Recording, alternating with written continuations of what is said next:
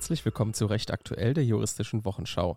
Wir sind Sebastian Bauer und Ann-Kathrin Hofmann. Wir sind beide wissenschaftliche Mitarbeiter an der Universität für Verwaltungswissenschaften in Speyer. Gemeinsam führen wir euch immer freitags um 12 durch die Woche und besprechen die wichtigsten juristischen Entscheidungen, Veröffentlichungen und aktuellen Gesetzesvorhaben. Heute, dem 15. September 2023, unter anderem mit Erweiterung des 6 StVG, Baugenehmigungen im Ahrtal und Alkoholexzesse mit Wein des Arbeitgebers. Kurznachrichten. Neue Möglichkeiten für Kommunen und Länder im Straßenverkehr. Länder und Kommunen sollen zukünftig in der Straßenverkehrsordnung neben der Flüssigkeit und Sicherheit des Verkehrs die Ziele des Klima- und Umweltschutzes, der Gesundheit und der städtebaulichen Entwicklung berücksichtigen. Dies sieht ein von der Bundesregierung vorgelegter Gesetzesentwurf zur Änderung des Straßenverkehrsgesetzes vor. Insbesondere soll der Ermächtigungsrahmen des Paragraphen 6 des Straßenverkehrsgesetzes zum Erlass straßenverkehrsrechtlicher Vorschriften auf der Ebene der Verordnung erweitert werden. Mit der Gesetzesänderung sollen Länder und Kommunen ermächtigt werden, entsprechende Änderungen in Verordnungen vor allem in der Straßenverkehrsordnung, zu erlassen. Durch die Gesetzesnovelle sollen die örtlichen Behörden Anordnungen zum Beispiel von Sonderfahrspuren für klimafreundliche Mobilitätsformen, etwa elektrisch oder mit Wasserstoff betriebene Fahrzeuge, auf Erprobungsbasis erlassen können. Außerdem soll ihnen mehr Flexibilität bei der Regelung von Anwohnerparkplätzen eingeräumt werden. An Spielplätzen, hochfrequentierten Schulwegen, Fußgängerwegen und Streckenabschnitten bis zu 500 Metern zwischen zwei Tempo-30-Zonen soll zudem die Anordnung von Tempo-30-Regelungen erleichtert werden. Update Gebäudeenergiegesetz Am Freitag vergangener Woche wurde das Gebäudeenergiegesetz beschlossen, wir berichteten bereits ausführlich. Die Novelle des Gebäudeenergiegesetzes zielt darauf ab, durch einen schrittweisen Austausch von Öl- und Gasheizungen das Heizen in Deutschland klimafreundlicher zu machen. Das Gebäudeenergiegesetz, oft als Heizungsgesetz bezeichnet, sollte eigentlich Anfang Juli und damit vor Beginn der Sommerpause beschlossen werden. Zuvor hat es in der Ampelkoalition lange Konflikte gegeben. Das Bundesverfassungsgericht aber stoppte eine Verabschiedung vor der Sommerpause. Es hatte Zweifel daran angemeldet, dass die Rechte der Abgeordneten ausreichend gewahrt blieben. Der CDU-Abgeordnete Thomas Heilmann hatte wegen des engen Zeitplans im Gesetzgebungsverfahren einen Antrag auf eine einstweilige Anordnung gestellt. Die Opposition im Bundestag war am Dienstag mit einem Antrag gescheitert, eine Entscheidung zum Heizungsgesetz zu verzögern. Sie wollte eine erneute Beratung im zuständigen Bundestagsausschuss sowie eine erneute Expertenanhörung. Rechtsprechung Baugenehmigungen im Ahrtal am 14. Juli 2021 kam es zu einer der schlimmsten Hochwasserkatastrophen in Deutschland. Im Zuge der Überschwemmungen wurden mindestens 141 Tote und 766 Verletzte registriert. 17.000 Personen hatten unmittelbar durch das Hochwasser ihr Eigentum verloren. So auch der Kläger in dem Verfahren vor dem Verwaltungsgericht Koblenz. Der Kläger war Betreiber eines an der Ahr gelegenen Campingplatzes. Bei der Flutkatastrophe wurde die Campingplatzfläche verwüstet und die Gebäude beschädigt. Als der Kläger sich an den Wiederaufbau machen wollte, teilte ihm die Struktur- und Genehmigungsdirektion Nord mit, dass der Platz keinen Bestandsschutz mehr genieße, da dieser vollständig zerstört wurde. Für das Gelände des Campingplatzes existiert keine Baugenehmigung, sondern lediglich eine gewerberechtliche Zulassung der Verbandsgemeindeverwaltung vom 12. Juni 1969. Der Kläger wandte sich daraufhin an den Beklagten und trug vor, seine Gebäude seien zwar beschädigt worden, jedoch nicht so stark, dass etwa statische Neuberechnungen anzustellen seien. Das Gericht hält die Klage für unbegründet. Der Wiederaufbau ist ein genehmigungsbedürftiges Vorhaben. Die Richterinnen und Richter machen deutlich, dass die Errichtung auch Fälle des Neu- bzw. Wiederaufbaus einer Anlage am gleichen Ort nach ihrer Zerstörung oder gravierenden Beschädigung infolge von Naturgewalten erfasst. Die Neuerrichtung in diesem Sinne ist abzugrenzen von der bloßen Instandsetzung eines Bestands. Diese ist anzunehmen, wenn die Identität der vorhandenen Anlage durch die beabsichtigten Baumaßnahmen noch gewahrt wird. Ist dagegen der Eingriff in den vorhandenen Bestand so intensiv, dass er eine bauordnungsrechtliche Prüfung erfordert, etwa weil die Standfestigkeit eines betroffenen Gebäudes berührt und eine statische Nachberechnung des gesamten Gebäudes erforderlich ist, oder erreichen die für die Instandsetzung notwendigen Arbeiten den Aufwand für einen Neubau oder übersteigen sie diesen, oder wird die Bausubstanz ausgetauscht oder das Bauvolumen wesentlich erweitert, liegt eine genehmigungsbedürftige Errichtung und keine bloße Instandsetzung mehr vor. Gemessen daran ist der vom Kläger beabsichtigte Wiederaufbau seines Campingplatzes keine Instandsetzung, sondern eine Neuerrichtung. Der Kläger verfügt nicht über die dazu nötige Baugenehmigung. Eine solche Genehmigung ist auch nicht aus Gründen des Bestandsschutzes ausnahmsweise entbehrlich. Der Kläger ist zwar Inhaber zweier Baugenehmigungen, die jedoch nur die Betriebsgebäude erfassen und nicht auch die Campingplatzfläche und die damit keine legalisierende Wirkung für die Gesamtanlage entfalten. Selbst wenn sie sich auf die Campingplatzfläche erstreckt hätten, wären sie insoweit infolge der Zerstörung dieser Fläche gegenstandslos geworden.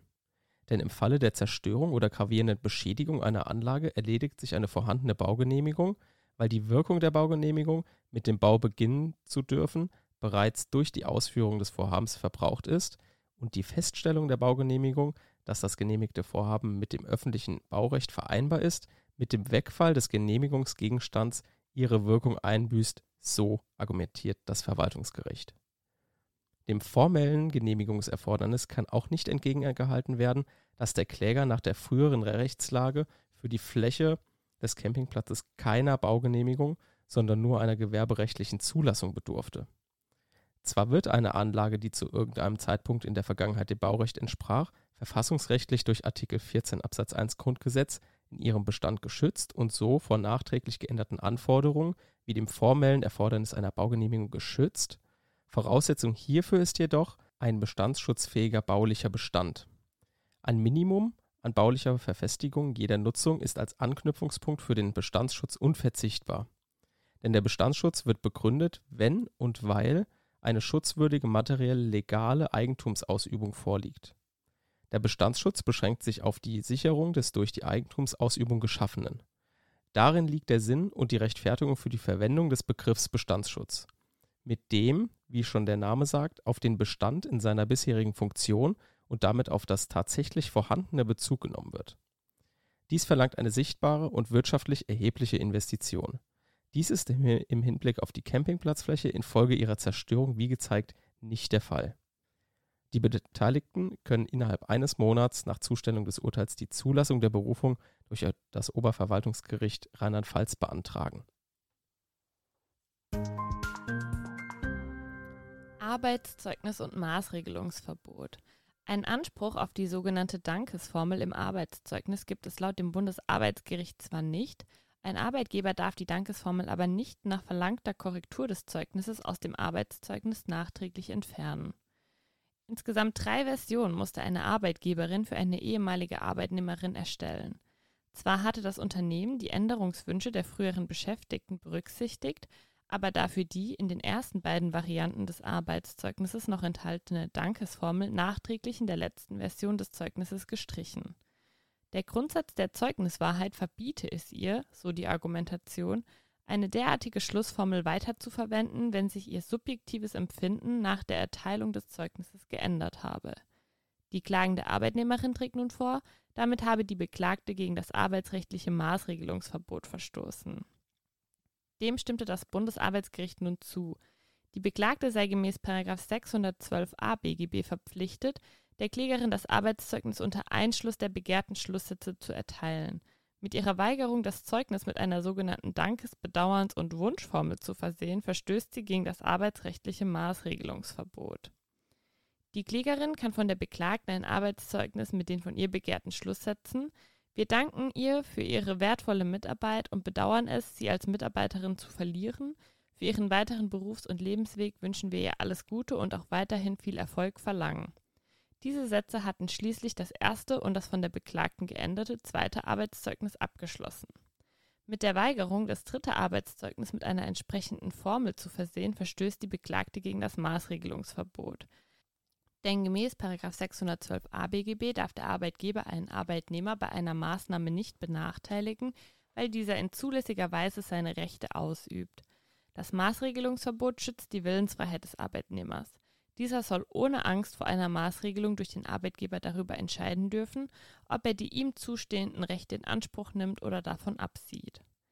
Bei der Beurteilung, ob der Arbeitgeber durch ein vorheriges Verhalten derart gebunden ist, dass er die Formulierung einer gegebenenfalls auf die Gesamtnote abgestimmten Schlussformel schuldet, sind auf Seiten des Arbeitgebers die Meinungsfreiheit des Artikel 5 Absatz 1 Grundgesetzes und seine durch Artikel 12 Absatz 1 Grundgesetz geschützte Unternehmerfreiheit und auf Seiten des Arbeitnehmers dessen Berufsausübungsfreiheit nach Artikel 12 Absatz 1 des Grundgesetzes und gegebenenfalls das aus Artikel 2 Absatz 1 in Verbindung mit Artikel 1 Absatz 1 des Grundgesetzes abgeleitete allgemeine Persönlichkeitsrecht betroffen und abzuwägen.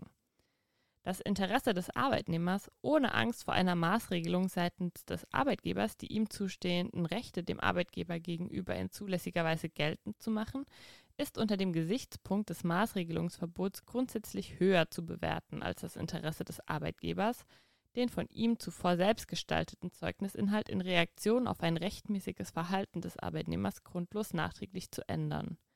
Ein Festhalten an den von ihm selbst erstellten Zeugnis ist einem Arbeitgeber nur dann nicht zuzumuten, wenn sachliche Gründe vorliegen, die einen Abweichen als angemessen erscheinen lassen. Dies gilt auch in Fällen wie dem vorliegenden, in denen er mit dem zu beurteilenden Arbeitnehmer eng zusammengearbeitet hat. Auch ist der Anwendungsbereich des Maßregelungsverbots nicht auf das laufende Arbeitsverhältnis beschränkt, sondern auch nach dessen Beendigung eröffnet, insbesondere im Bereich des Zeugnisrechts. Denn ähnlich wie das Rücksichtnahmegebot des 241 Absatz 2 BGB kann auch die Bestimmung des 612a BGB nachvertragliche Wirkungen entfalten. Haftstrafe für Cyberbunker. Es klingt nach einem Verbrechen aller Netflix. Shiny Flakes unter der Erde zumindest mittelbar. Sieben Männer und eine Frau hatte das Landgericht Trier im Dezember 2021 wegen mitgliedschaftlicher Beteiligung an einer kriminellen Vereinigung gemäß 129 StGB verurteilt, weil sie in einem ehemaligen NATO-Bunker ein Rechenzentrum betrieben hatten. Sie stellten die digitale Infrastruktur für Internetseiten her, auf denen Drogendeals abgeschlossen und Falschgeld gewaschen werden konnte. Drogendealer konnten auf der Seite der acht Verurteilten Drogengeschäfte in sechsstelligem Umfang abschließen. Nach den vom Landgericht getroffenen Feststellungen betrieben die Angeklagten ein hochgesichertes Rechen- und Datenverarbeitungszentrum in einem früheren NATO-Bunkeranlage auf einem ehemaligen Militärgelände im rheinland-pfälzischen Traben-Trabach und stellten diese IT-Infrastruktur gegen Bezahlung insbesondere Betreibern illegaler Handelsplattformen im Internet zur Verfügung – wobei die technische Ausstattung auf eine anonyme, vor einem staatlichen Zugriff geschützte Nutzung ausgerichtet war. Die Angeklagten wussten, dass die von ihnen vermieteten Server vornehmlich zur Begehung von Straftaten im Internet, insbesondere zum Handeltreiben mit Betäubungsmitteln oder Online-Handelsplattformen genutzt wurden. Gegen das Urteil haben sowohl alle acht Angeklagten und die Einziehungsbeteiligte als auch die Staatsanwaltschaft Revision eingelegt. Die revisionsrechtliche Überprüfung des Urteils durch den dritten Strafsenat des Bundesgerichtshofs hat zu dessen ganz weitgehender Bestätigung geführt. Der Senat hat die Schuldsprüche zur Klarstellung dahin präzisiert, dass die Angeklagten jeweils der mitgliedschaftlichen Beteiligung an einer auf besonders schweren Straftaten gerichteten kriminellen Vereinigung schuldig sind. Hinsichtlich eines Angeklagten hat der Senat den Betrag der angeordneten Einziehung des Wertes von Taterträgen geringfügig reduziert so in der Pressemitteilung des Bundesgerichtshofs. Landesarbeitsgericht Düsseldorf zu Alkoholexzess mit Wein des Arbeitgebers. Nach einem Trinkgelage in den Räumlichkeiten der Arbeitgeberin nach einer beendeten Weihnachtsfeier kam es vor der dritten Kammer des Landesarbeitsgerichts in Düsseldorf nun zu einer einvernehmlichen Beendigung des Arbeitsverhältnisses. Der in Nordrhein-Westfalen wohnhafte Kläger war seit dem 1. Juni 2021 als Gebietsmanager Mitte im Außendienst bei der Beklagten einer Winzergenossenschaft beschäftigt. Am 12. Januar diesen Jahres fand bei der in Süddeutschland ansässigen Beklagten eine Weihnachtsfeier statt. Nach der Begrüßung im Betrieb mit einem Sekt fuhren die Beschäftigten gemeinsam mit einem Bus zu einem externen Restaurant. Gegen 23 Uhr fuhr der Bus die Beschäftigten zurück zur firmeneigenen Kellerei. Der Kläger hatte sich dieser Gruppe angeschlossen. Eine Fortsetzung der Weihnachtsfeier im Betrieb war nicht vorgesehen. Der Kläger traf sich mit zwei weiteren Kollegen im ca. 500 Meter vom Betrieb entfernten Hotel, um dort eine Flasche Wein zu trinken. Danach gingen der Kläger und ein weiterer Kollege zurück zum Betrieb der Beklagten. Das Tor zum Betriebsgelände wurde mit der Zutrittberechtigungskarte des Kollegen geöffnet. Im Aufenthaltsraum der Kellerei tranken der Kläger und sein Kollege sodann vier Flaschen Wein. Im Mülleimer befanden sich zudem zahlreiche Zigarettenstummel. Auf dem Fußboden lag eine zerquetschte Mandarine, die zuvor an die Wand geworfen worden war. Einer der beiden Mitarbeiter hatte sich neben der Eingangstür erbrochen. Das Hoftor stand offen. Der Kollege des Klägers wurde am Abend auf dem Nachhauseweg von der Polizei aufgegriffen und wegen seiner starken Alkoholisierung zum Ausschluss einer Eigengefährdung nach Hause gefahren. Der Kollege des Klägers räumte gegenüber der Beklagten ein, Scheiße gebaut zu haben. Er bezahlte den Wein. Nach Anhörung des Betriebsrats im Januar und mit dessen Zustimmung kündigte die Beklagte das Arbeitsverhältnis mit dem Kläger dann am 25. Januar fristlos, hilfsweise fristgerecht. Anders als noch das Arbeitsgericht Wuppertal hat die dritte Kammer des Landesarbeitsgerichts Düsseldorf nun zum Ausdruck gebracht, dass sie eine Abmahnung im Hinblick auf die Schwere der Pflichtverletzung nicht für notwendig erachte. Denn es sei offensichtlich, dass man als Mitarbeiter nicht nach beendeter Weihnachtsfeier mit der Chipkarte des Kollegen gegen Mitternacht die Räume des Arbeitgebers betreten dürfe, um dort unbefugt vier Flaschen Wein zu konsumieren. So lautet es in der Pressemitteilung des Gerichts. Anhaltspunkte für eine dem Kläger erkennbare Duldung dieses Verhaltens seitens der Arbeitgeberin seien nicht ersichtlich. Es stelle sich allenfalls die Frage, ob das Verhalten bereits eine fristlose Kündigung rechtfertige oder die Interessenabwägung zu einer ordentlichen Kündigung führe. Letztlich kam es auf Vorschlag der Kammer zwischen den Parteien zu einer Einigung bezüglich der Beendigung des Arbeitsverhältnisses.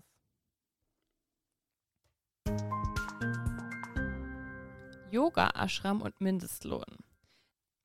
Bundesarbeitsgericht zum Arbeitnehmerstatus eines Mitglieds einer spirituellen Yoga-Gemeinschaft. Das Bundesarbeitsgericht hatte in einem Fall betreffend der Tätigkeit in einem Yoga-Ashram zu entscheiden, ob die Klägerin einen Anspruch auf Mindestlohn hat oder nicht. Dabei kam es insbesondere auf die Qualifizierung als Arbeitnehmerin an. Der Beklagte ist Alleingesellschafter der Yoga GmbH, die über einen Internetshop diverse Produkte vertreibt. Gewinne führt sie an den Beklagten selbst ab. Für die bei der Yoga GmbH anfallenden Tätigkeiten werden Sevakas, also Vereinsmitglieder des Beklagten, eingesetzt. Die Klägerin, eine Volljuristin, bewarb sich 2012 bei dem Beklagten mit dem Ziel, ganzheitliches Yoga zu lernen, zu leben und an andere Menschen weiterzugeben. Sie lebte seit März bis Juni 2020 als Sevaka im Yoga-Ashram des Beklagten. Während dieser Zeit nahm sie auch einen spirituellen Namen an, der ihr in einer Zeremonie verliehen und bei der internen Kommunikation verwendet wurde. Die Klägerin leistete für den Beklagten im Rahmen ihrer SEWA verschiedene Dienste. Als Leistung zur Daseinsfürsorge gewährte der Beklagte Sevakas Unterkunft und Verpflegung. Auf das monatliche Taschengeld in Höhe von bis zu 390 Euro wird bei Führungsverantwortung ein Aufschlag in Höhe von bis zu 180 Euro gezahlt. Sevakas sind gesetzlich Kranken-, Arbeitslosen-, Renten- und Pflegeversichert. Nach dreijähriger Zugehörigkeit zu einer Sevaka-Gemeinschaft schließt der Beklagte für den jeweiligen Sevaka auch eine zusätzliche Altersversorgung ab, an die jährliche Beiträge in Höhe von 1470 Euro abgeführt werden. Nach Abschluss verschiedener Ausbildungen wurde die Klägerin im Januar 2020 im Rahmen einer Weihe zur Priesterin ernannt und war befugt, verschiedene Rituale selbst zu vollziehen. Am 12. Juni 2020 kündigte die Klägerin jedoch das Rechtsverhältnis der Parteien. Der Beklagte erteilte ihr daraufhin eine Arbeitsbescheinigung gemäß 312 des dritten Sozialgesetzbuchs, in der er ihr eine regelmäßige wöchentliche Arbeitszeit von 25 Stunden bescheinigte. Die Klägerin verlangte vom Beklagten sodann, ihre Tätigkeit mit dem gesetzlichen Mindestlohn zu vergüten, da zwischen den Parteien ein Arbeitsverhältnis bestanden habe. Die Sevaka-Gemeinschaft sei nicht als religiöse Gemeinschaft zu qualifizieren.